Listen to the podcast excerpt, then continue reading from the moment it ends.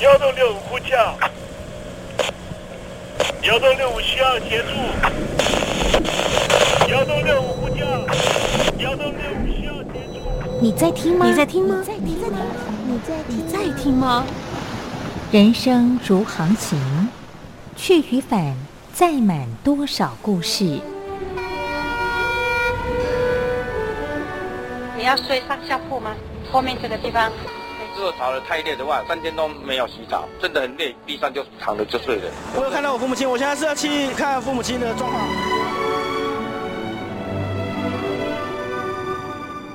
聆听故事湾，让每个故事找到属于自己的码头。我到了那儿以后，我们就往妈妈家去。我一到那边，就感觉我妈妈已经她能够活活下来都不容易，我知道。他没他没跟我讲，我也不敢问，好好苦。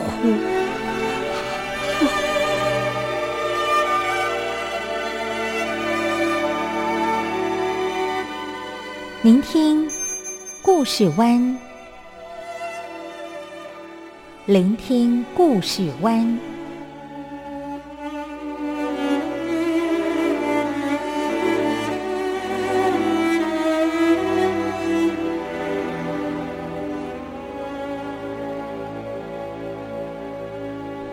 故事总有一个停泊的港湾。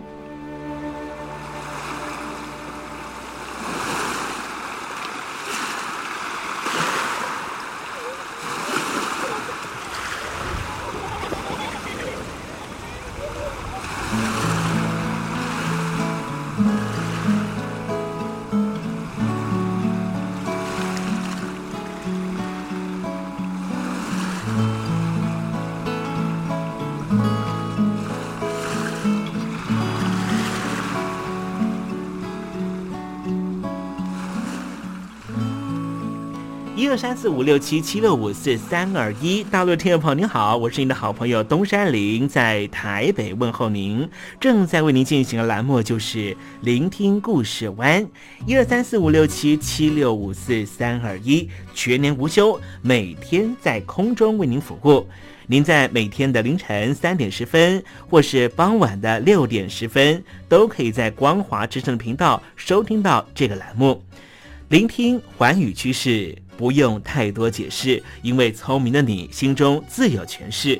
亲爱的听众朋友，我们的节目早晚各一次，听众朋友你可以选择最适宜的时间，和东山林共度这短暂的五十分钟的时光，就在光华之声的频道空中相见。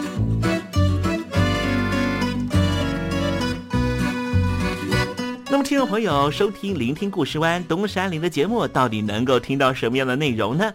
尤其啊，我们环宇全世界，焦点放到神州大陆啊，光是整个中国大陆呢，就有将近九千家不同的大大小小的电台了。我们的节目到底有什么不一样的地方呢？嗯，让东山林自吹自擂一下吧啊。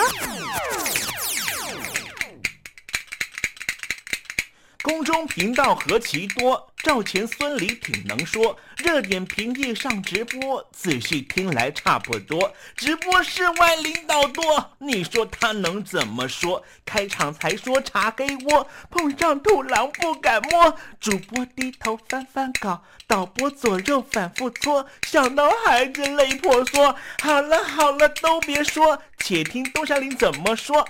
东山林不是红太狼，也不是那喜羊羊，亲亲海上一叶舟，才能自在自在说。客官呐、你拉把椅子随便坐，袒胸露背床上卧，怎么自在怎么做，就当这是自己家，自己家。睁大眼睛，show time！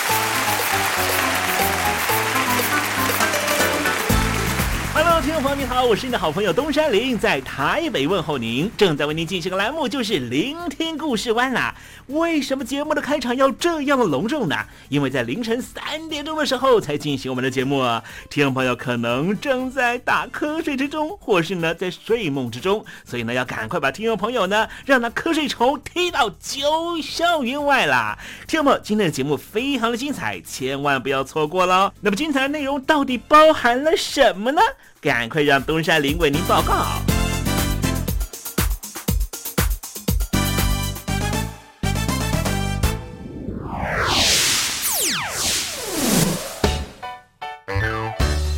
星期六、星期天，猴子爱聊天。在三月的最后一个礼拜，美国对于中国大陆的高级官员实施了制裁，这是惩罚北京当局侵犯以穆斯林为主的维吾尔族的少数民族的人权。这也不光是美国了，包含了欧盟、英国、加拿大都做了相同的制裁啊。美国的制裁呢，是根据于美国的全球马格尼兹基法案的实施。这项法案允许美国的行政部门使用经济处罚来惩处其他国家的官员侵犯人权的行为啊。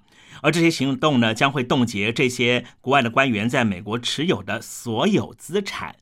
所谓的所有资产的意思就是，除了买的房子，还有包含你在美国的所有的投资、买的股票，全部都会被冻结，也包含很多大陆朋友会买的 ETF 都会被冻结起来。那么，在美国采取这样的行动的同时呢，欧盟、英国跟加拿大呢也实施了相同的呃这样的制裁啊。而在北京当局方面呢，也做出了反制哦，针对于欧洲议会的议员在内的十名欧洲人士，采取了同等的制裁行动来回应欧盟的举措。那么，北京的外交部呢就说呢，欧方呢这个举动呢是罔顾事实、颠倒是非、粗暴的干预了北京的内政，公然的违反了国际法和国际。关系的基本准则，严重伤害了中国和欧盟的关系。不过，到底呢，新疆人受到了什么样的待遇呢？我们现在呢，在时政你懂的环节里面，就跟听众朋友一一的说明，为什么新疆人受到这样的待遇，而国外的这些根本就不是他统治范围内的国家，也会非常的震怒呢？因为人权是普世价值。是每个人生下来之后就应该被保障的部分，不应该受到任何政府的侵害。Sunday, Monday, Tuesday, Wednesday, Thursday, Friday, Saturday，对你有一点想念，放心里面。Sunday, Monday, Tuesday。听众朋友，你们好，我是雨恒。深呼吸，你会发现 everything's fine。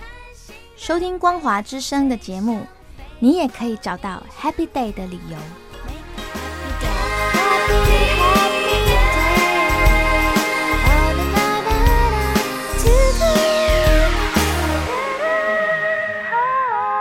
现在，请习近平同志讲话。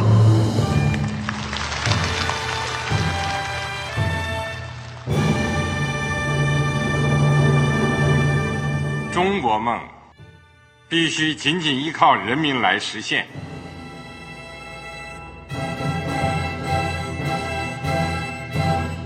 好国民得关心家事、国事、天下事。呃，谢谢发言人。我们注意到啊，现在那个外面有很多关于前中央政治局委员周永康的一些消息和报道。我不知道发言人对这个事情有没有什么可以呃透露、可以披露的？国家对于公事啊。不是什么东西都要公示的，我只能回答成这样了，你懂的。那么作为天津市来说，每年要偿还的这个公路建设的贷款量有多大？哎，这个郝国民，这个偿还的得回避时政敏感议题，因为他这个这个事儿我就不好再说太细。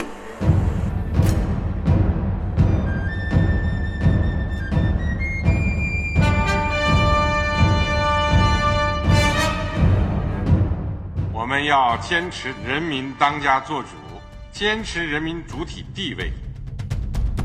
任何官方不宜说太细，期望您体谅的话题，尽在时政，你懂的。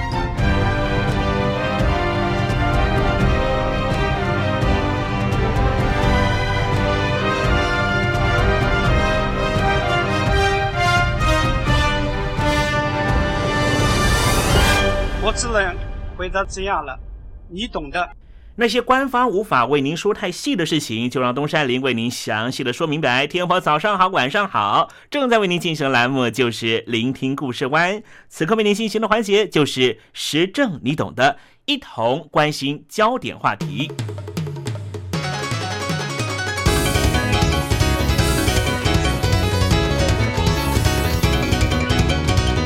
听众朋友。你可以想象一下吗？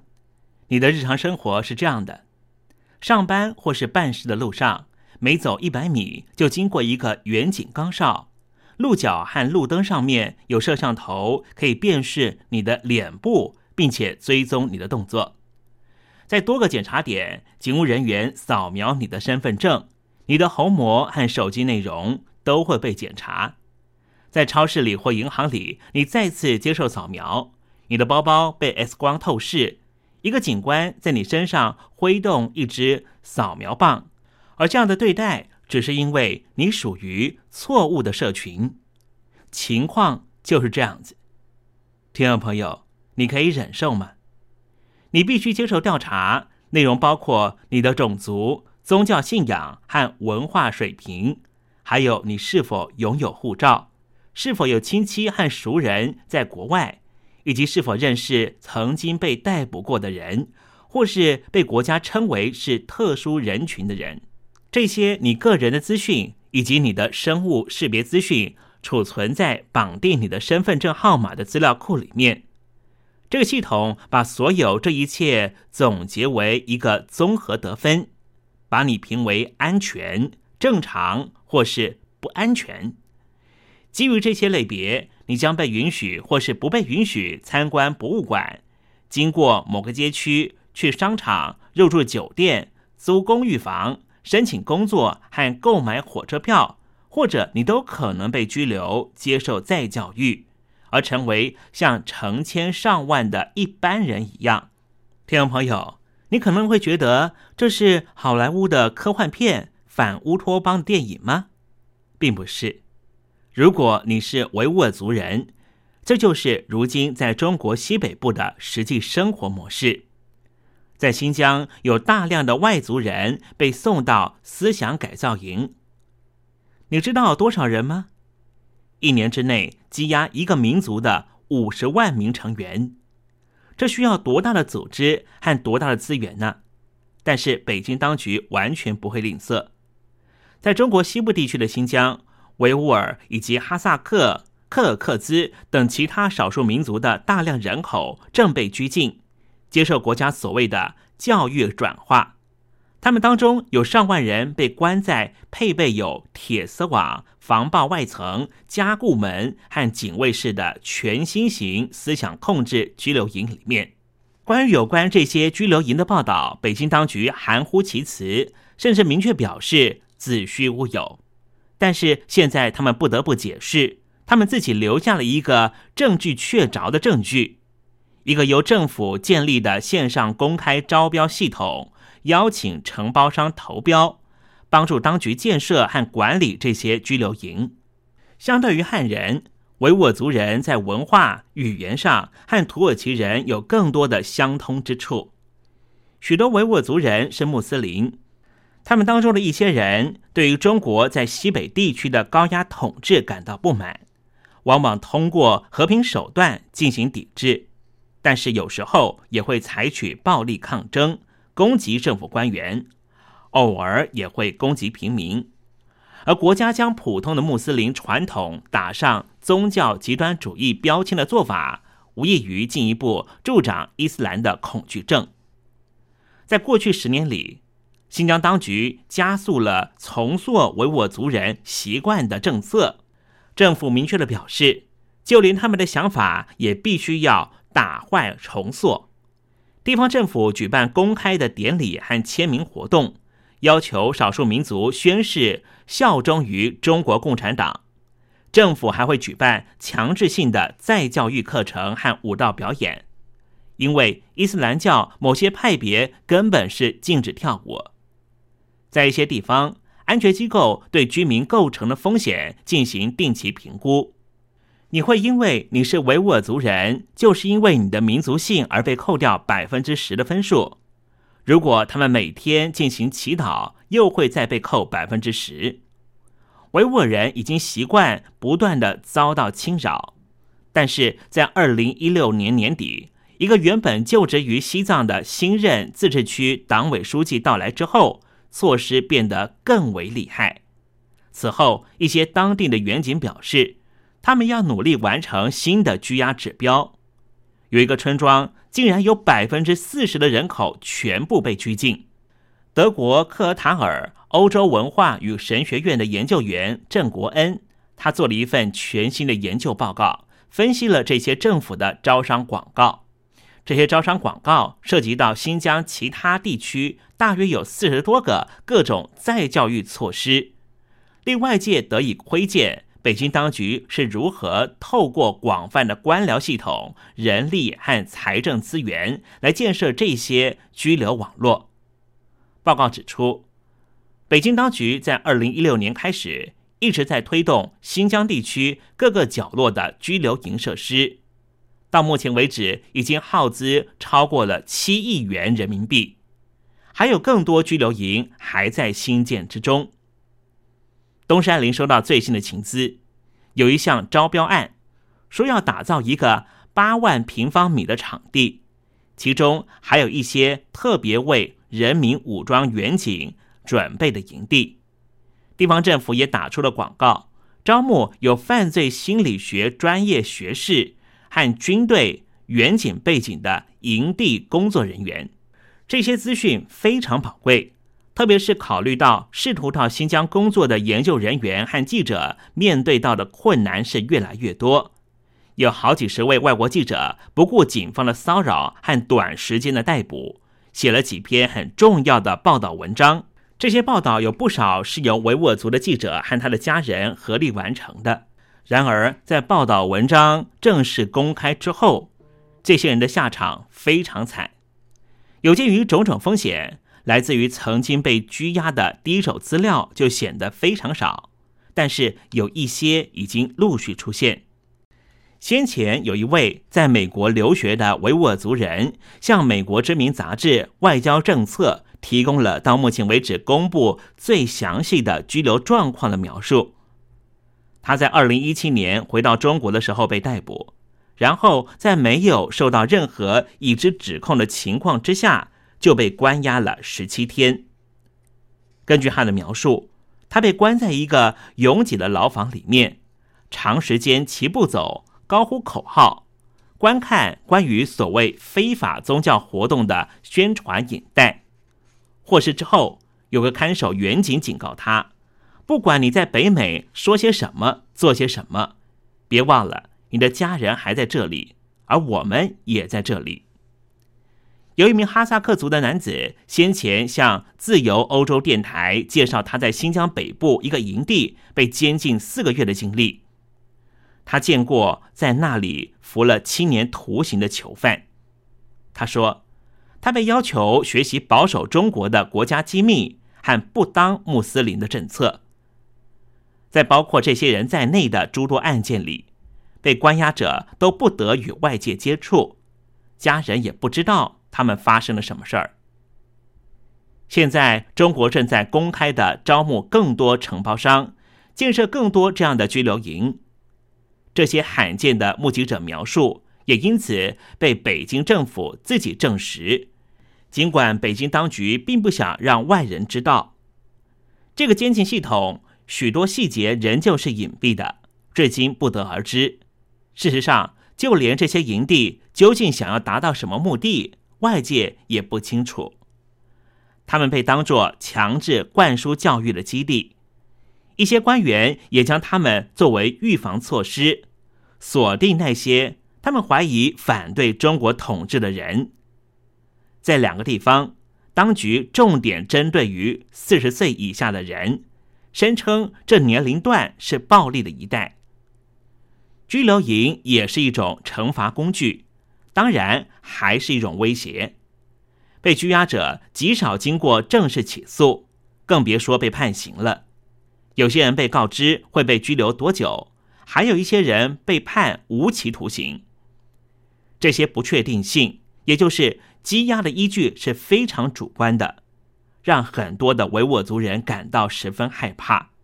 有一名在澳洲进行中国研究的专家，二零一七年十二月到新疆采访期间，发现监视明显加强了，所以当时他避免和维吾尔族人交谈。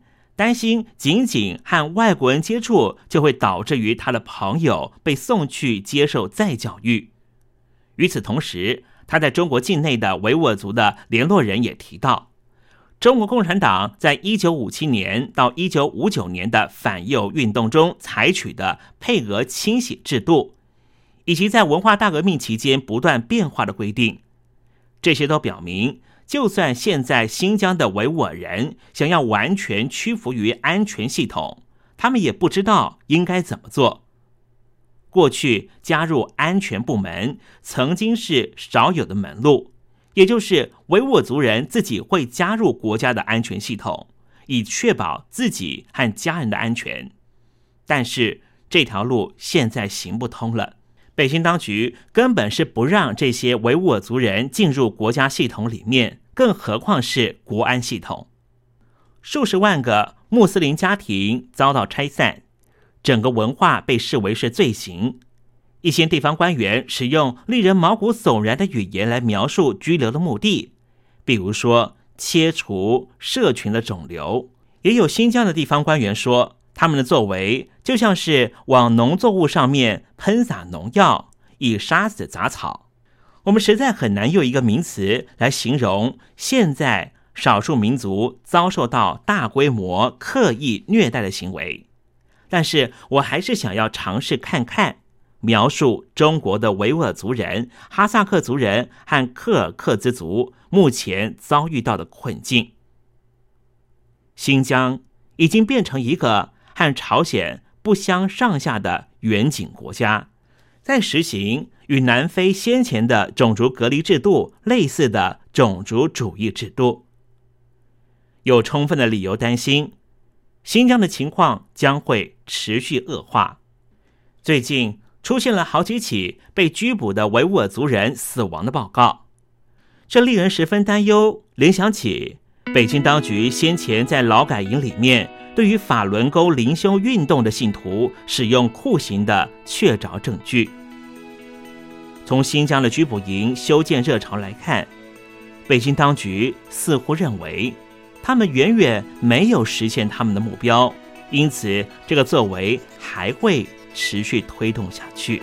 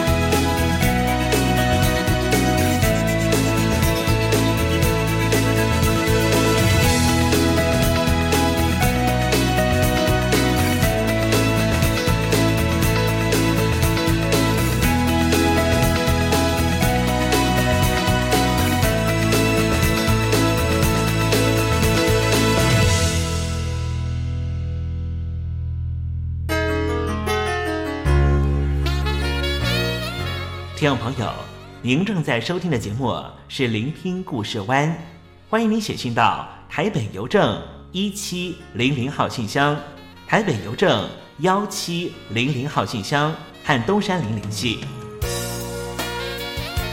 东山林就是东边的山里有只麒麟的东山林，东山林等候您的来信哦。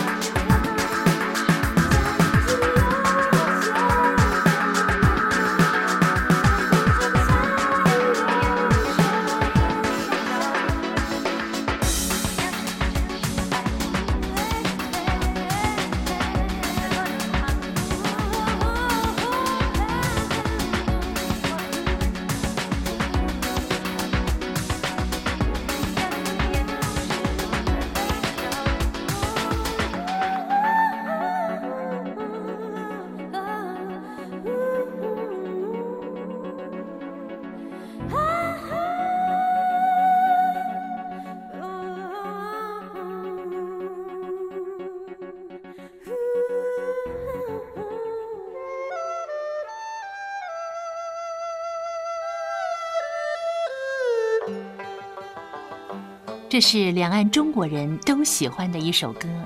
小城故事多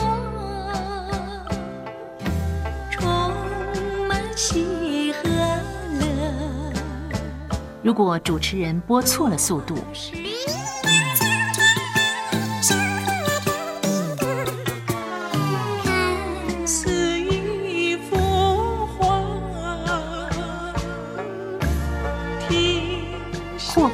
或慢的走调歌曲，都不是听众喜欢的。人生境界真善美，这一包括。两岸和谐关系也得循序渐进，快慢相宜。小城故事真不错，请。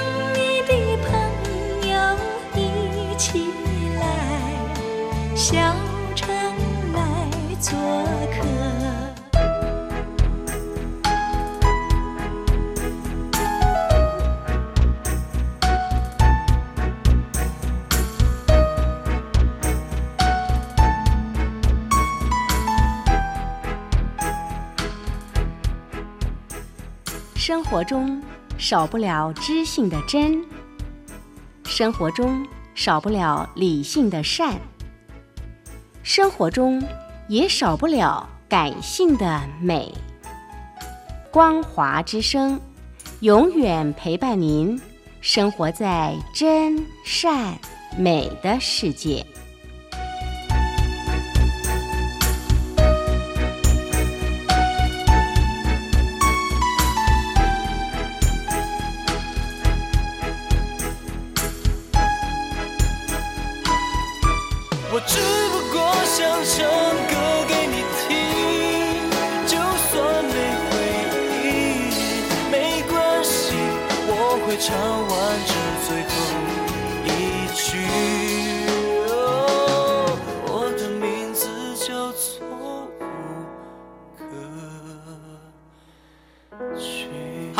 陆的听众朋友，你好，没错，我就是吴克群。不管你现在在做什么，不管你现在在哪里，吴克群和光华之声在台北问候你。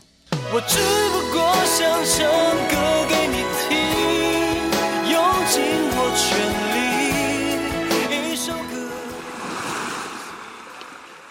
这里是光华之声。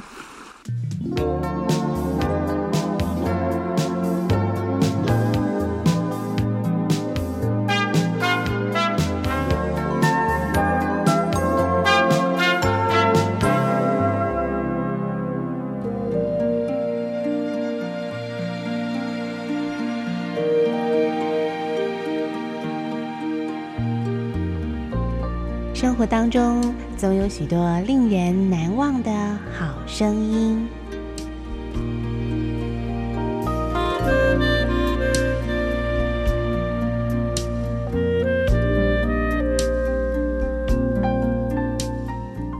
电台真心推荐，只想给你最好听的好声音。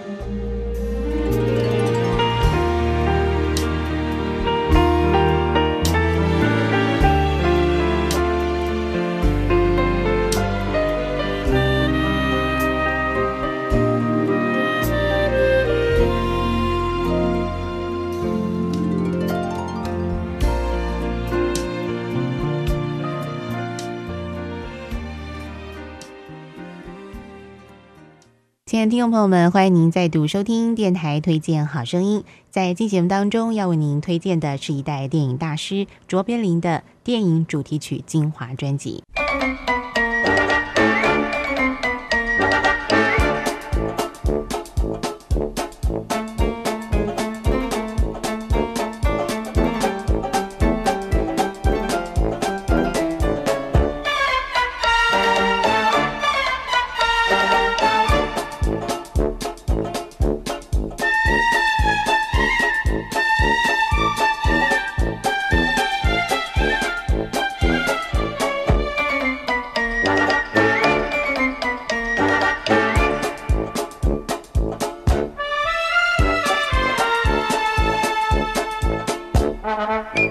Thank you.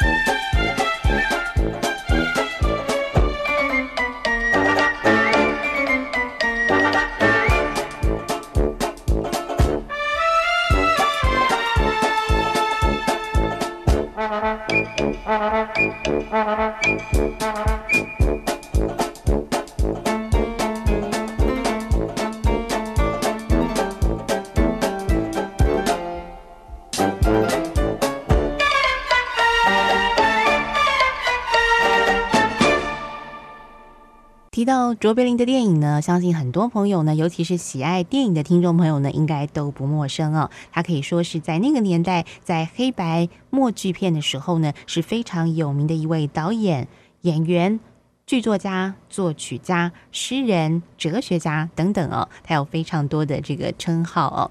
那么卓别林呢，是在一八八九年诞生在英国伦敦。那么他是怎么样开始这一条电影之路的呢？其实啊，这个最早的时候呢，是因为他的母亲呢是在舞台上担任这个歌唱演员。那么有一次呢，母亲在舞台上呢突然的倒嗓哦，被这个观众啊嘘声下台。那么卓别林呢就临时的啊这个临危受命啊帮母亲。亲呢上台完成了这个演出啊，没想到呢首度的登台就受到了非常大的喝彩啊，这个大家都非常喜欢他的表演。那么之后呢，他就开始啊，那么被电影公司发掘，陆续啊。开始创作许多经典的电影，包括刚才呢您所听到的是呃摩登时代里头经典的主题音乐哦。那么接下来我们再来请听众朋友欣赏的是他另外一部非常好看的黑白电影《城市之光》里头的主题曲。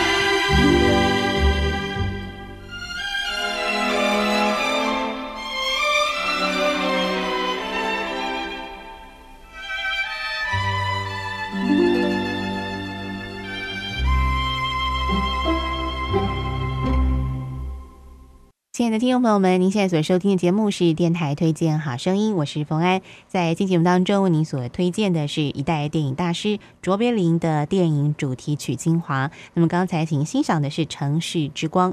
那么提到卓别林的电影呢，他在一生当中呢，总共拍摄了八十二部的电影哦。除了一部《香港女伯爵》呢是彩色有声电影之外呢，其他全部都是黑白的这个默片哦。那么可以说他的这个作品呢，到现在为止呢，还有很多的导演跟演员呢，非常喜欢来套用他的一些经典片段哦。可见呢，他的这个幽默以及他对于电影的一些语法的诠释呢，可以说是非常非常的经典哦。好，那在今天的最后呢，就要请听众朋友来欣赏的是这张专辑当中呢，唯一收录就是卓别林呢他唯一主演的彩色有声电影《香港女伯爵》当中的一首好听的插曲哦。而且呢，这首曲子呢也是卓别林他亲自作曲的一首好听的电影配乐。好，现在呢，我们就一起来欣赏这首好听的曲子。那么今天的节目呢，就已经进行到这喽。别忘了，我们下次同一时间空中再会。现在呢，就邀请您一块来欣赏《香港女伯爵》。这部彩色有声电影当中的插曲。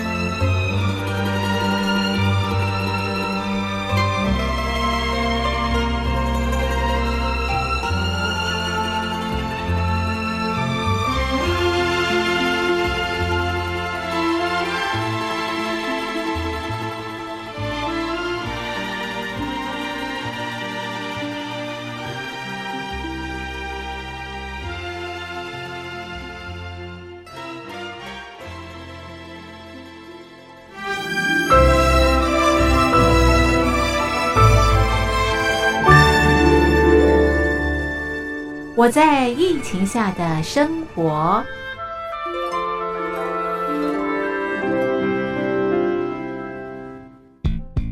三十六点一度，很健康。哇！COVID-19 新冠肺炎在全球蔓延后，量体温成为日常，走到哪量到哪。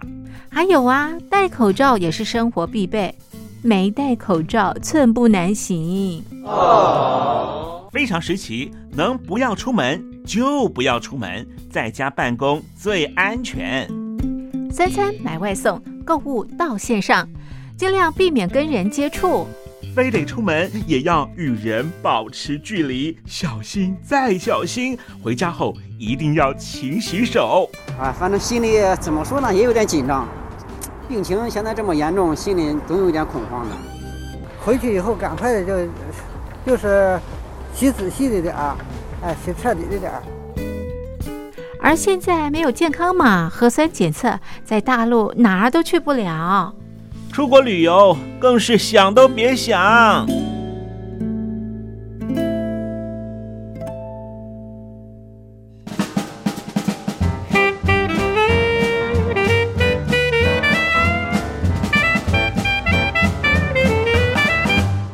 挺新冠肺炎发展至今，你我的社交方式、饮食习惯、娱乐形态、工作模式都产生变化。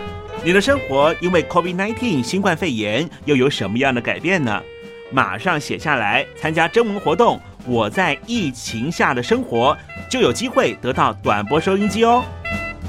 活动从三月一日进行到五月三十一日。来信请寄台北邮政一七零零号信箱，台北邮政幺七零零号信箱，嘉陵东山零收。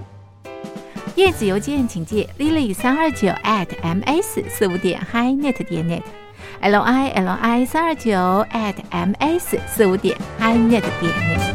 我们期待您的来信。